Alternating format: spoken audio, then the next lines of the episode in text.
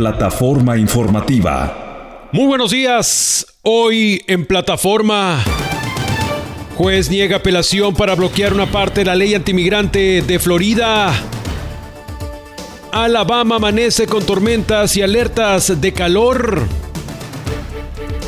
La escasez de choferes de autobuses escolares pone en riesgo rutas y horarios en este regreso a clases.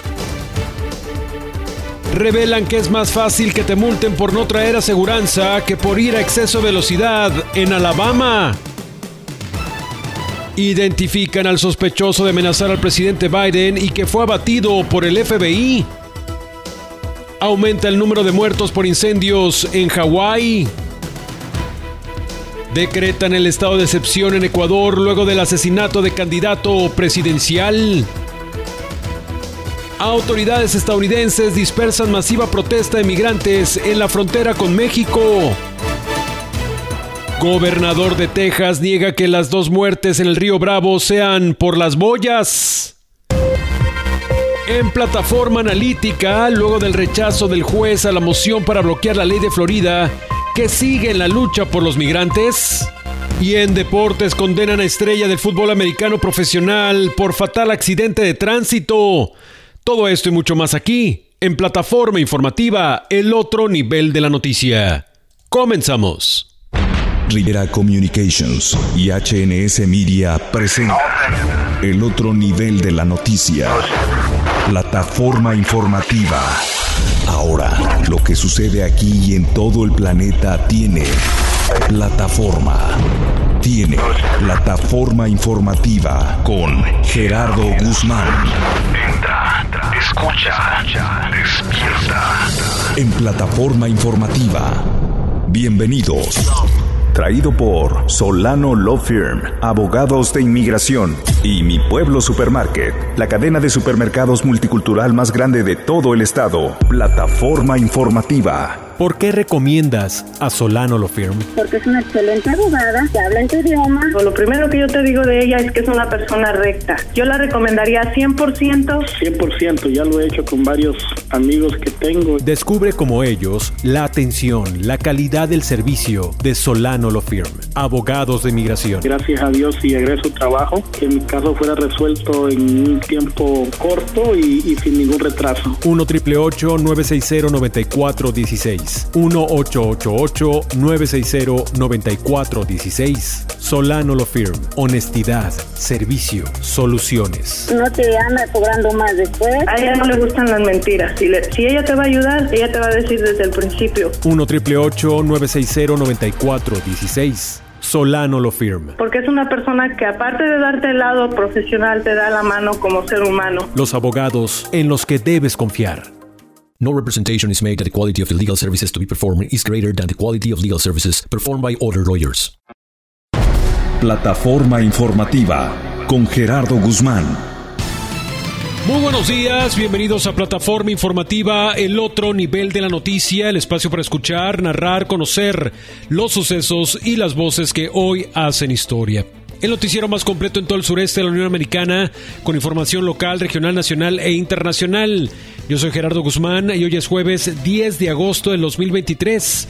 Contamos con una temperatura promedio de 75 grados Fahrenheit. Amanecemos con tormentas eléctricas aisladas, remanentes de la segunda onda de tormentas que azotó al norte del estado ayer por la noche. Se espera que estas lluvias se disipen después de las 8 de la mañana, pero al irse las precipitaciones no viene la calma, viene el calor. Se mantienen avisos de temperaturas calientes a partir de las 11 de la mañana y hasta las 9 de la noche de hoy.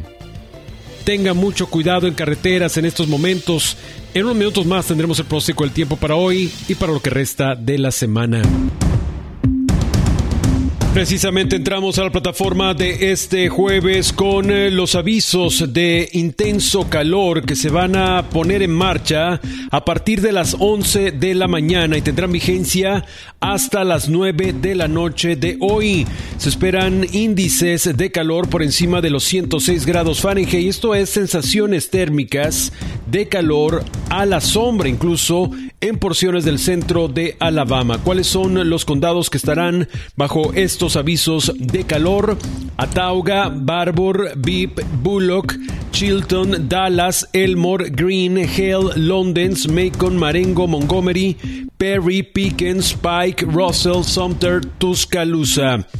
Estas altas temperaturas pueden causar golpes de calor, pueden provocar problemas de salud en grupos vulnerables. Tenga muchísimo cuidado, por favor. Plataforma informativa. Tenemos con nosotros a Yanni Rodríguez con el próximo del tiempo para hoy y para los próximos días. Este jueves 10 de agosto estará mayormente nublado en Alabama y tendremos tormentas dispersas en Georgia, con temperaturas de 87 grados Fahrenheit en las máximas 75 grados en las mínimas, 24% de probabilidad de lluvia, 69% de humedad, vientos de 10 a 15 millas por hora.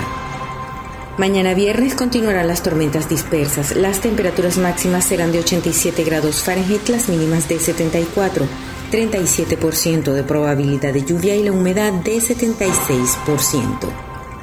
Con el pronóstico del tiempo, Yanni Rodríguez.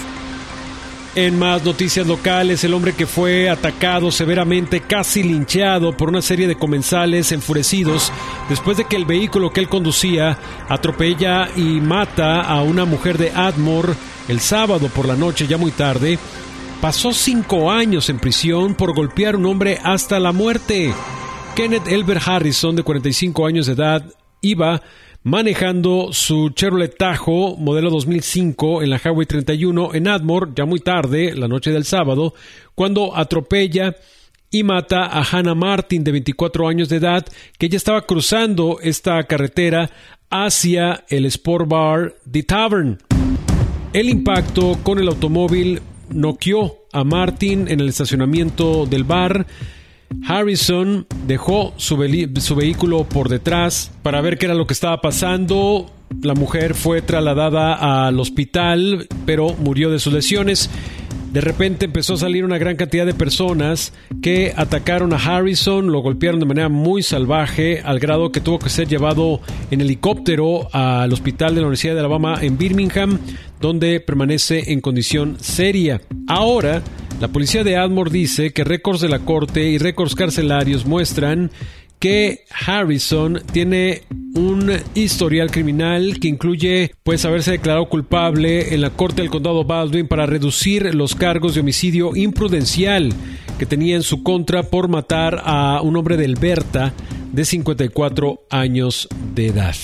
También en el año 2000 pues tuvo múltiples cargos de DUI, de conducir de manera desordenada, de eludir a las autoridades, de manejar con una licencia suspendida. Total que este individuo tenía ya muchísima experiencia de tener problemas con la ley. Todavía no hay información sobre el nivel de alcohol que tenía al momento de que atropelló a esta mujer de Admore, pero se espera tener resultados, acceso a los resultados toxicológicos por parte de la policía.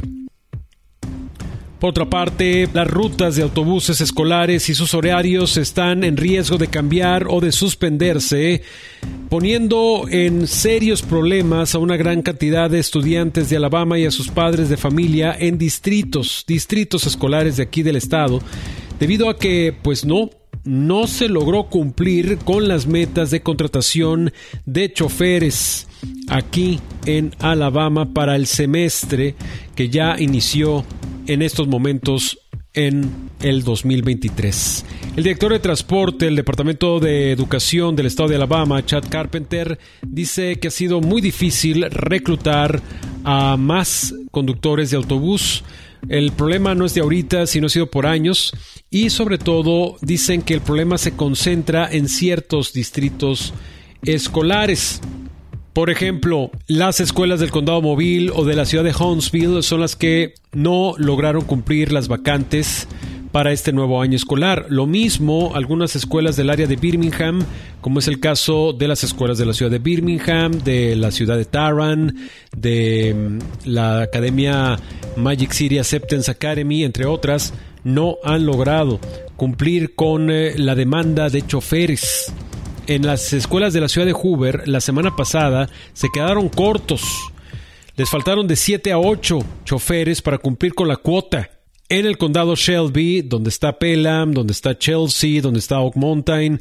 Bueno, pues líderes están considerando cambiar las rutas de cinco autobuses cerca de Chelsea, cerca de Oak Mountain, o de resonificar el modo de llevar a cabo las rutas debido a precisamente escasez de choferes. Se quedaron cortos en 10 en 10 conductores de estos autobuses escolares.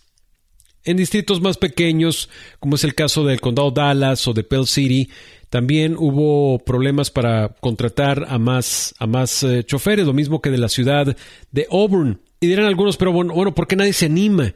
¿Por qué nadie se anima a ser chofer escolar? Y es que todo se reduce a problemas de pago, problemas de salario. Es muy bajo, muy bajo el salario que recibe un chofer de autobuses y pues eh, aunque ofrecieron unos bonos de mil dólares para aquellos que quieran que quieran entrarle pues a, a, ser choferes escolares, pero pues los salarios dicen no nos alcanza, es muy estresante y no hay manera de que pues eh, gente que tiene otros empleos o que a lo mejor está desempleado y necesita la posición, pues ¿de qué me sirve entrar a trabajar a esto si no me va a dar para lo que necesito, para mis gastos, para mis primeras necesidades? Entonces por eso muchos no se atreven a entrar como choferes en Alabama. Entra a la noticia. Estás en plataforma informativa. Tengo los datos sobre cómo es posible que es más fácil que te pongan multa por no traer seguro de auto que por andar a exceso de velocidad.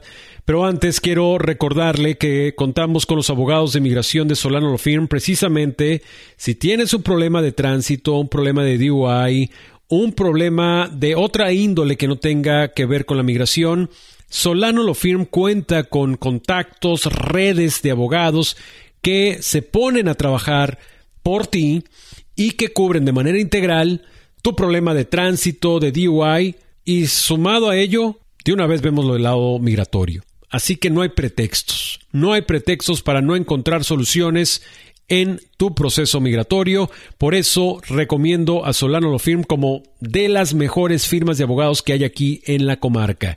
1 960 9416 1 960 9416 es la firma de abogados de migración de Solano Lo Firm. 1 960 9416 abogados de migración, márcales, di que lo escuchaste aquí en la radio, vas a ver que te van a dar un trato especial. 1 960 9416 Pues bien, un reporte recientemente publicado aquí en Alabama documentó cómo muchas personas están lidiando con esta serie de multas o citatorios a la corte debido a las altas penalidades por no traer seguro o por otras faltas de tránsito. De por sí, muchos habitantes de aquí de Alabama están pasando estragos por las dificultades económicas. Si a eso le sumamos una multa de tránsito, pues es peor, porque muchas de ellas no son nada baratas, y más si no traemos seguro, seguro del auto. El reporte está basado en un año de investigación e incluye nueve visitas a la corte, asistencia a 60 audiencias ante el juez entrevistas a oficiales de policía que actualmente están sirviendo distintos eh, distritos o distintas áreas de Alabama y también a ex policías, a jueces retirados, abogados, entre otros que están involucrados en todo este sistema judicial o de multas en cuestión vial.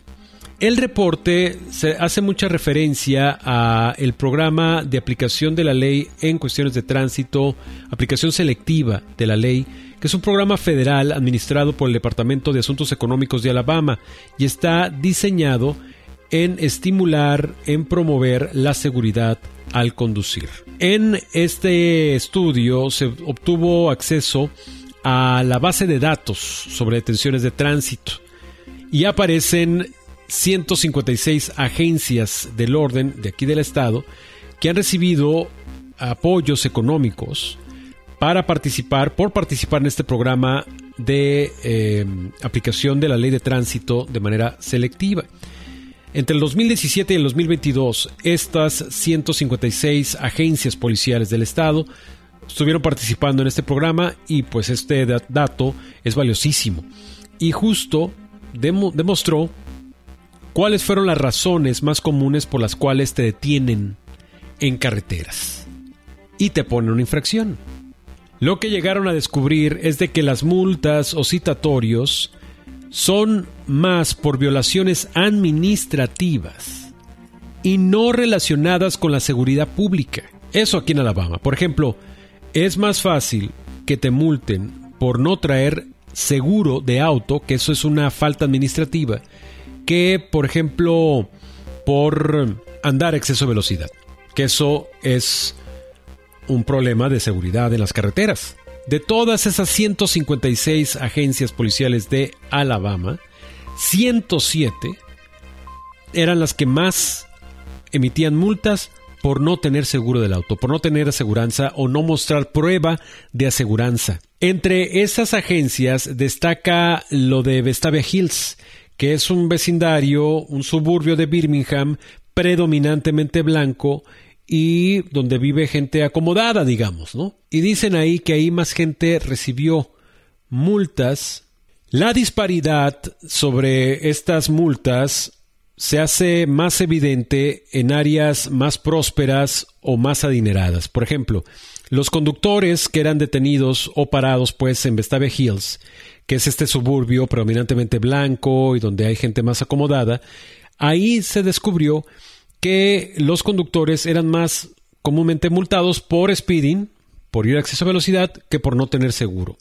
Otro ejemplo vivo es lo que ocurre en el condado Calhoun, donde evidentemente había citatorios por cuestiones administrativas, pero gente que no acudió a la cita en la corte quiso pagar, pero se le complicó, pues fue peor porque al no asistir a su cita, le pusieron una orden de arresto, pasó un tiempo en la cárcel, tuvo que, pagar fianza, abogados, total, lo que era una multa a lo mejor de 200, 300 dólares, le provocó el pago de más de mil dólares.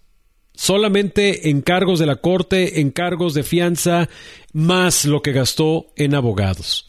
También destaca el caso de la policía de Aniston, que también recibió fondos federales. Ellos emitieron citatorios o multas en un 20% de los casos por no traer licencia de conducir en el 2021.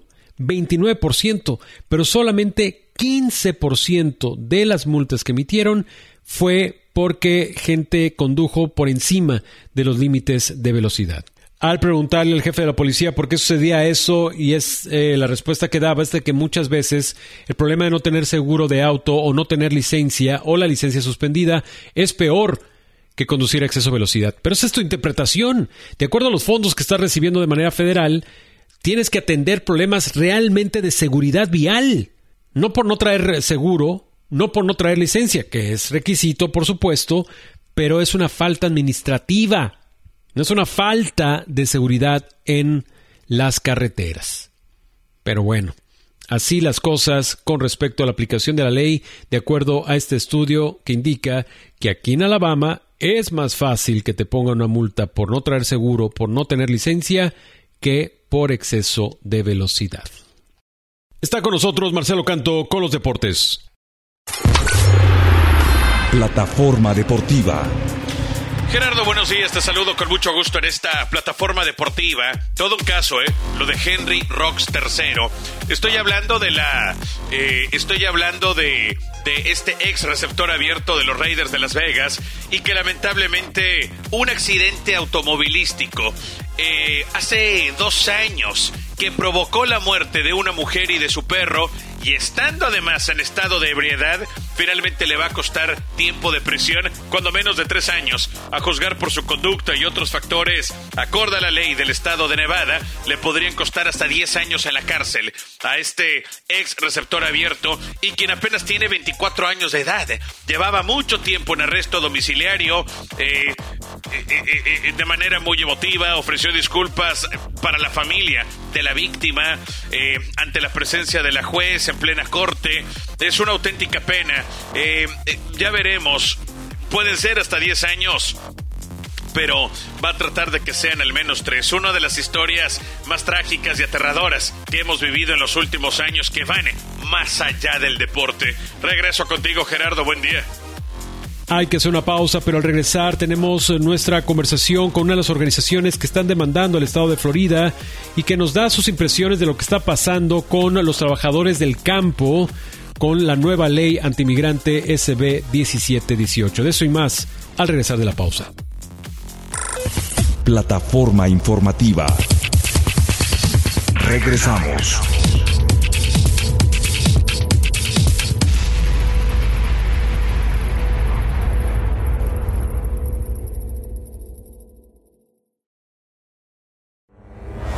El nivel para entender la historia. Para conocer la noticia. Plataforma informativa. Continúa en plataforma informativa, el otro nivel de la noticia. Seguimos con una temperatura promedio de 75 grados Fahrenheit. Hay lluvias en estos momentos. Tenga cuidado en carreteras. Vamos a la situación de Florida porque, como saben, un juez negó bloquear partes de la ley antimigrante, la SB 1718. Jorge Eduardo García nos explica. Por defectos en el procedimiento, el juez Roy Altman rechazó la moción de organizaciones civiles para bloquear una parte de la ley SB 1718 mientras avanza el proceso judicial.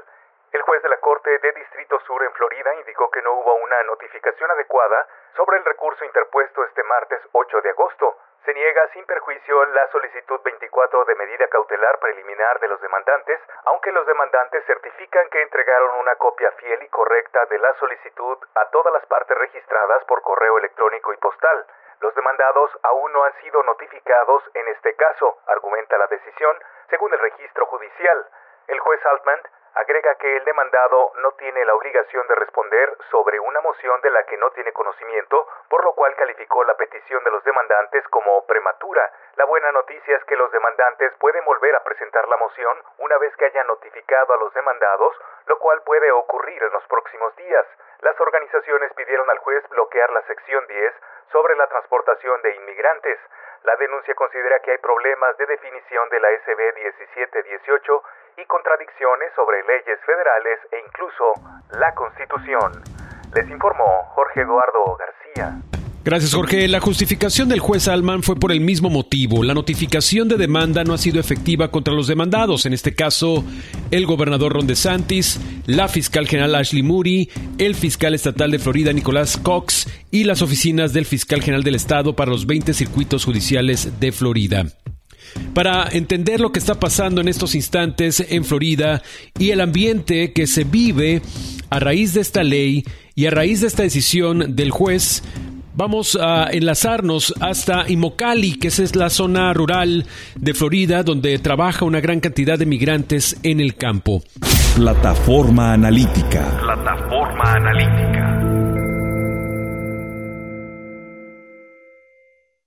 Esto es Plataforma Informativa y está con nosotros Lucas Benítez de la Organización de Trabajadores del Campo Imocali para hablar justo de lo que está pasando en esa zona de Florida a un mes de la implementación de la ley SB 1718. Lucas, gracias por estar con nosotros. Buenos días. Buenos días. Lucas, ¿qué nos puedes eh, describir a un mes de la implementación de esta ley? ¿Cómo están las cosas por ahí donde están ustedes? Mira, eh, hablo por nuestra comunidad de, de. Eh, en estos momentos, como tú lo acabas de mencionar, a un mes de que la ley se, pusiera en vigor, afortunadamente eh, en nuestra comunidad no, no hemos sentido mucho el impacto de la ley. también tomamos en cuenta de que en estos momentos estamos fuera de temporada. La mayoría de la gente regresa para el mes de noviembre ya por acá aunque algunos eh, que salieron al norte siguiendo la cosecha, las Carolinas, Virginia, Georgia, Pensilvania, Tennessee, ya empezaron a regresar porque tienen eh, niños pequeños que tienen que regresar a la escuela, eh, pero lo que nos han dicho es de que, pues así como salieron, así regresaron sin ningún problema, no, no fueron acosados por, por autoridades ni nada así, y están de, regreso ya en el pueblo. En el caso de otra clase de trabajadores como los de la construcción o los que están también eh, brindando apoyo a hoteles, a restaurantes, ¿han recibido algún reporte ustedes sobre eh, detenciones, abusos, incremento de presencia policial, algo por el estilo? Mira, como te lo mencioné al principio, en nuestro condado eh, y en nuestra localidad de Mocali no hemos tenido reportes de, gente que ha sido acosada por la policía como eh, parada injustamente eh, por, por las autoridades. Hemos tenido algunos reportes, sí, de gente que ha sido como detenida, pero porque cometió alguna infracción eh, de tránsito, pero de igual manera no les han como, como acosado, sino les han hecho lo, lo, normal, las preguntas normales, de tienes licencia, de, tu seguro, tu este, registración del, del carro, y, es todo. ¿Y si acaso le ponen un citatorio ante el juez y ya ahí se resuelve? Especialmente en, un caso que, tuvimos, sí, eh, que nos llegó aquí, exactamente la persona nos dijo que la policía le paró. Él, la, persona que iba manejando, eh, no tenía su, licencia, entonces él, la policía nomás lo que le dijo fue que toma eh, el ticket por no licencia, pero también la citación ante el juez para que el juez decida qué, qué hacer pero no le arrestaron, no le llevaron a, la cárcel. Algo que hemos escuchado, Lucas, en otras eh, latitudes de Florida, es de que las eh, comisarías, los alguaciles, ni siquiera han informado a sus equipos policiales, a sus funcionarios sobre las nuevas reglas. Prácticamente están funcionando como si no hubiese nueva ley. ¿Esto es así allá en Imócali? Mira, aquí para nosotros eh, no hemos, como te digo, no hemos visto exactamente ningún tipo de, acoso por parte de la policía. Lo que se respira es, el mismo ambiente anterior. Eh, la relación con la policía sigue siendo la misma. Eh, no ha habido como nada que se esperaba, tal vez haber retenes policiales eh, para estar deteniendo gente, no hemos visto nada de eso. Eh, ahora los retenes policiales se hacen regularmente como entre dos a tres veces por año, que hacen como una serie de, de, policías de campañas, las policías de eh, cinturón o ticket. Y claro, si tú caes en ese eh, retén, que es normal, la gente muchas veces lo confunde con, algo sobre la ley, pero en estos momentos ni eso ha habido. desde que empezó la ley hace un mes, hasta este momento no hemos tenido ni, ni siquiera retenes de, de eh, cinturón o ticket.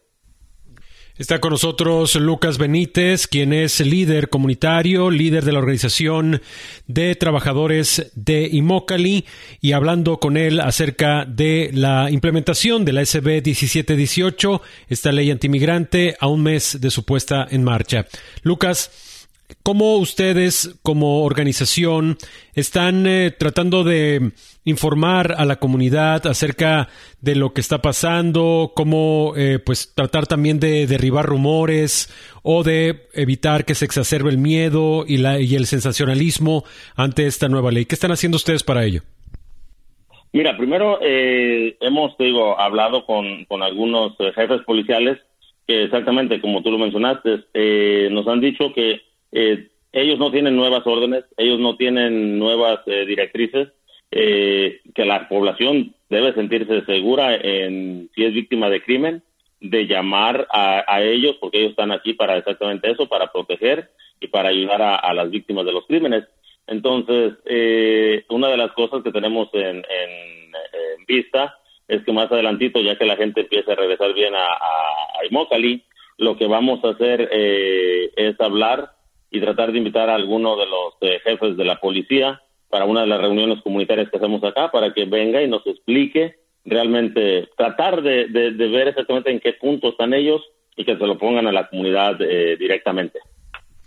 ¿Y ustedes no han planeado ninguna movilización, algún tipo de marcha, algún tipo de boicot por ahora? ¿Las cosas están tranquilas allá en Imócali? Mira, en, en nuestra comunidad de Imócali hasta el momento, como te digo, este, eh, no, no está ese caos que se pensaba que, se iba a crear con la ley. Entonces, eh, no lo puedo decir por, por otras comunidades del estado, pero en nuestra comunidad de Mocali, eh, hasta el momento, las aguas están calmadas. Luca. No qué va a pasar tal vez en noviembre, cuando ya la mayoría de la gente regrese y también no sabemos el impacto que, que tuvo, que va a tener en otra gente que tal vez no va a regresar. Entonces, eh, eso no, no lo podemos medir hasta que realmente empiece la temporada en el mes de noviembre. Lucas, alguna vez me comentaste de que pues esta medida o esta estrategia del gobernador de Ron DeSantis evidentemente era por sus intereses políticos, pero también se habla el aspecto del revanchismo de la congresista que diseñó esta ley.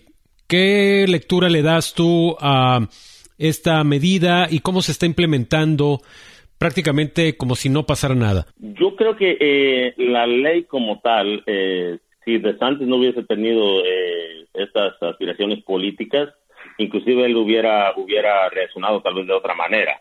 Pero lamentablemente él es, básicamente ha sido un discípulo de Donald Trump eh, y sabe que el ser antimigrante eh, atrae en estos momentos el voto republicano, entonces eh, se puso también detrás de la ley. Y, y sí, la, la revancha que no se vale por parte de, de esta señora que, que, impulsó la ley, que, que propuso la ley, porque se entiende, es un dolor como madre de, de perder un hijo, y en la situación como lo perdió, en ese accidente fatal donde el hijo de ella perdió la vida por un conductor eh, que no tenía documentos. Eh, no podemos poner a toda, por, por una persona no se puede poner a toda la comunidad migrante que vivimos en el estado de la Florida en la misma balanza. ¿Entiendes? Entonces, eh, se excedieron.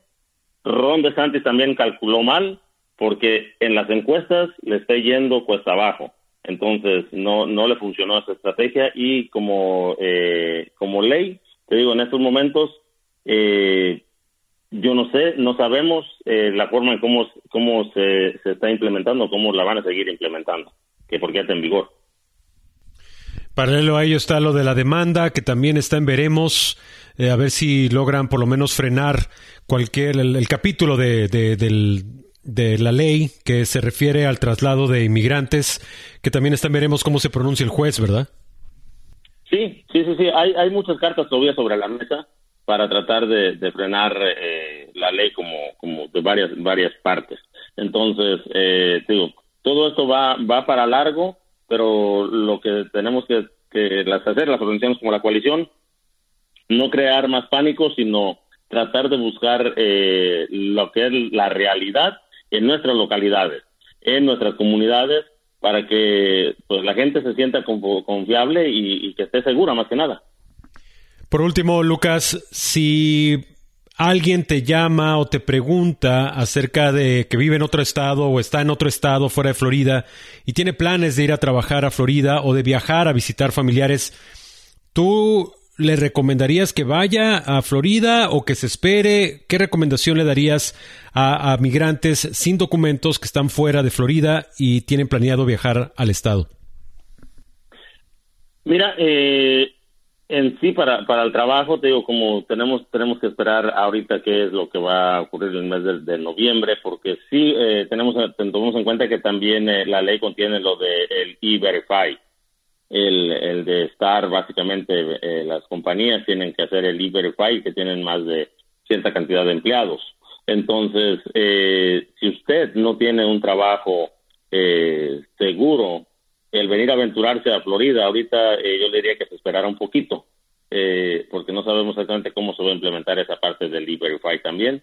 Entonces, digo, hay muchas, hay más respuestas, digo, hay más preguntas que respuestas sobre esta ley, la mera verdad, en todos los aspectos. Pero si usted va a venir a visitar algún familiar eh, por entrada, por salida, eh, yo te puedo decir que también hay gente que ha viajado en avión, llegado al aeropuerto de por Myers, que es el más cercano de Mockley, y nos han dicho como yo viajo con mi pasaporte mexicano, guatemalteco, y, no me han eh, pedido absolutamente nada. Inclusive eh, hace unos eh, unas semanas volé con el cónsul general de Miami al estado de Oklahoma y yo mostré mi licencia de conducir y él mostró su pasaporte mexicano eh, no le dijeron absolutamente en Miami, al subirnos al avión, al pasar seguridad, mm, él mostró su pasaporte en Miami, le dieron su pasaporte, lo, como toda persona, le entregamos su pasaporte de regreso y pasamos de el, punto de seguridad. Es decir, Todo sigue igual, tranquilo, tanto para viajar por cuestiones de, familiares, como cuestiones también de carácter de, turismo, que también pues algunos estaban pensando cambiar sus planes, sus reservaciones para ir a Florida. Por ahora las cosas aparentemente están tranquilas. Aparentemente están tranquilas, pero recordemos que muchas veces eh, por alguna razón puede ser el, momento de mala suerte. Entonces hay que, realmente sí tenemos, no les voy a decir vengan a Florida, no está pasando nada. Tenemos la ley en, vigor y si te topas con un policía, si te topas con alguien del orden que, que tiene esos mismos sentimientos de la congresista que propuso la ley de, de Ron DeSantis, entonces nos vamos a topar con, con gente mala también. Lucas, muchas gracias por tu tiempo y por la información que nos acabas de compartir. Gracias, al contrario. Él fue Lucas Benítez de la Organización de Trabajadores de Imócali aquí en Plataforma. Tenemos que hacer una pausa y regresando tenemos mucho más en Plataforma Informativa. Plataforma Informativa.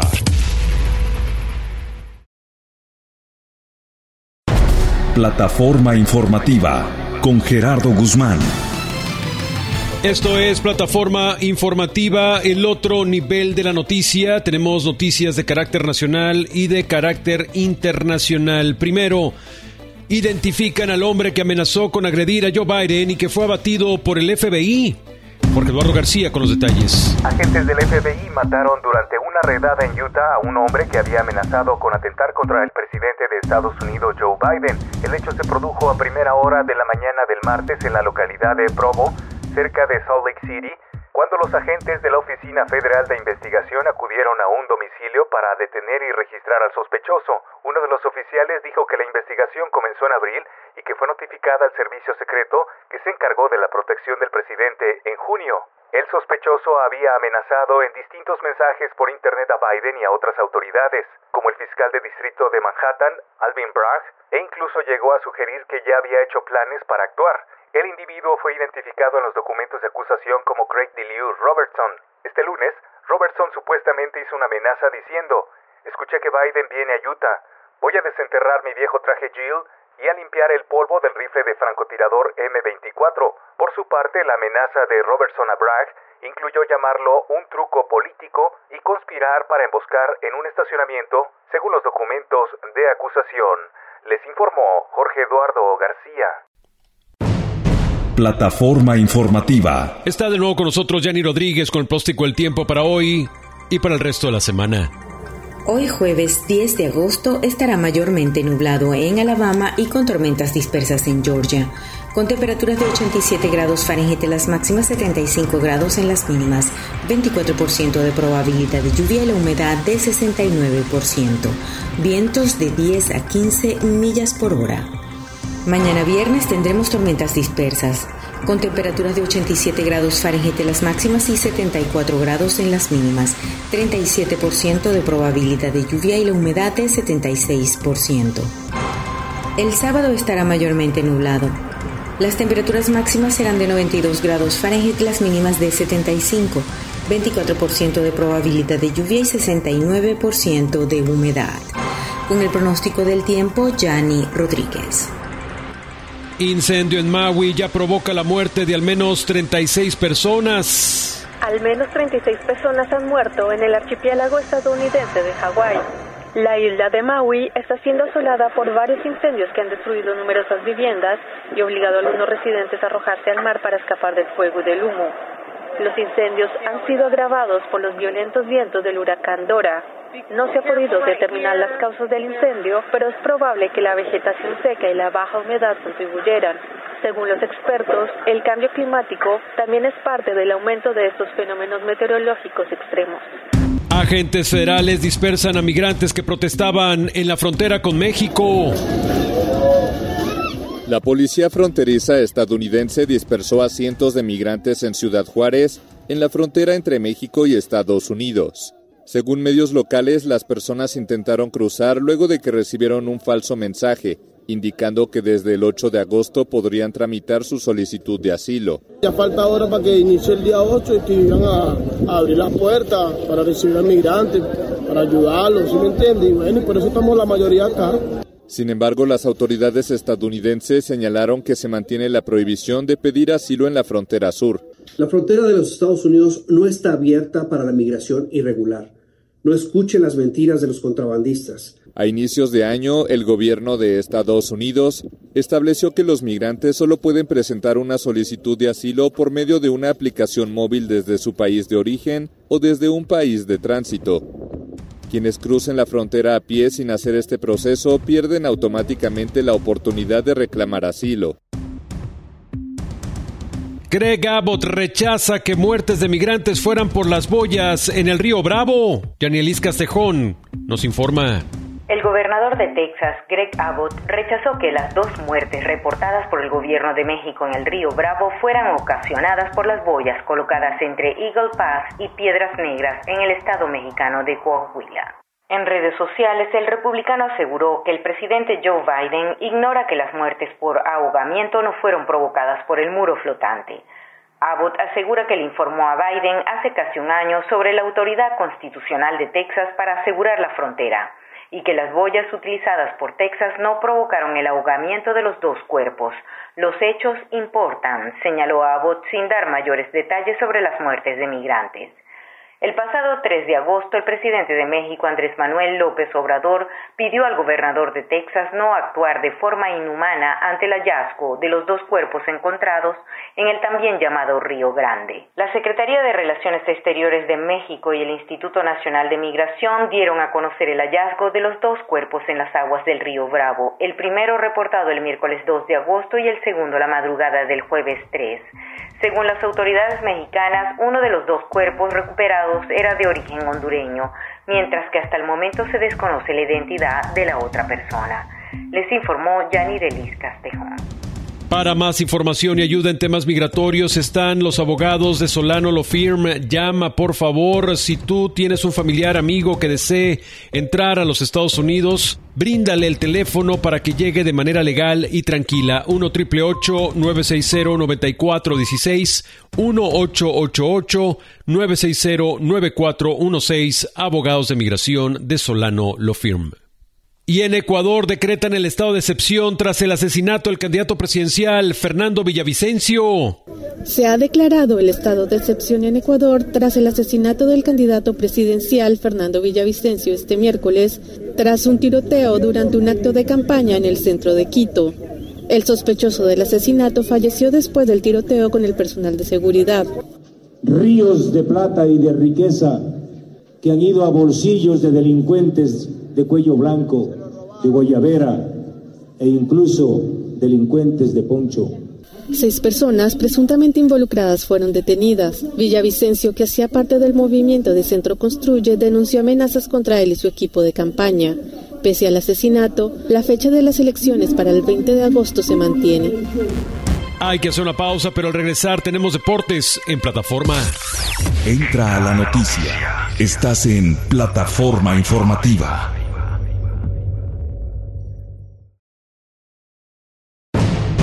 El otro nivel de la noticia. Plataforma informativa. Plataforma deportiva. Buenos días, un placer saludarte como siempre en esta plataforma deportiva. Hemos dicho en reiteradas ocasiones en este espacio y no me cansaré de decir lo especial que ha sido el 2023 para el béisbol en todo su conjunto y en diferentes partes del mundo, ¿verdad? Ahora, en el mismo día en el que los Dodgers de Los Ángeles anuncian que Fernando Valenzuela finalmente será honrado y permanecerá en la inmortalidad eh, para siempre de la organización de los Dodgers, cuando finalmente van a honrar la Fernando Manía, ese mismo día, Michael Lorenzen, lanzador de los Phillies de Filadelfia, alcanza el sin carrera. Otra jornada tan especial para el rey de los deportes en las ligas mayores. Pero arranquemos con lo del toro. Verá su número 34 retirado para siempre y será este viernes como parte de la previa del duelo entre los Dodgers de Los Ángeles y los Rockies de Colorado. Y no solamente será un reconocimiento deportivo, será también a nivel citadino. Antes de asistir al estadio, el toro pasará por el Ayuntamiento de Los Ángeles y el Consejo Municipal de la ciudad emitirá una proclamación especial para declarar el 11 de agosto como el día de Fernando Valenzuela. En la ciudad de Los Ángeles. Una distinción mayúscula enorme para el oriundo de Chihuahua. La historia y los números no le alcancen a Fernando Valenzuela para eventualmente alcanzar la inmortalidad permanente de Cooperstown del béisbol en su conjunto pero definitivamente le ha valido lo que hizo con los Dodgers para eventualmente ser inmortalizado con su equipo. Queda todavía la esperanza del comité de veteranos, pero un ídolo permanente en casa, al menos, ¿eh? Lo mínimo para el orgullo de Chihuahua Sonora. Que mejore. Fantástico brillante, inmejorable y ojalá que sea eh, un homenaje para toda la eternidad como el legado que ha dejado históricamente el toro durante tantos años. Gerardo, te mando un fuerte abrazo a la distancia, que tengan excelente jueves. Mañana volveremos. Gracias Marcelo por toda la información deportiva. Así es como culminamos la edición de hoy de Plataforma Informativa. Agradezco el apoyo técnico a Francisco Quintanilla. Yo soy Gerardo Guzmán y le agradezco su atención y compañía durante toda esta hora de información. Hay mucho más por escuchar, mucho más por conocer. Que tenga usted un excelente jueves. A la plataforma. Alcanzaste la noticia. Esto fue Plataforma Informativa. Te esperamos. Te esperamos en la próxima emisión. En la próxima plataforma. Traído por Solano Law Firm. En migración, los abogados en que debes confiar. Y por Mi Pueblo Supermarket, la cadena de supermercados multicultural más grande de todo el estado. Esta fue una producción de HNS Radio.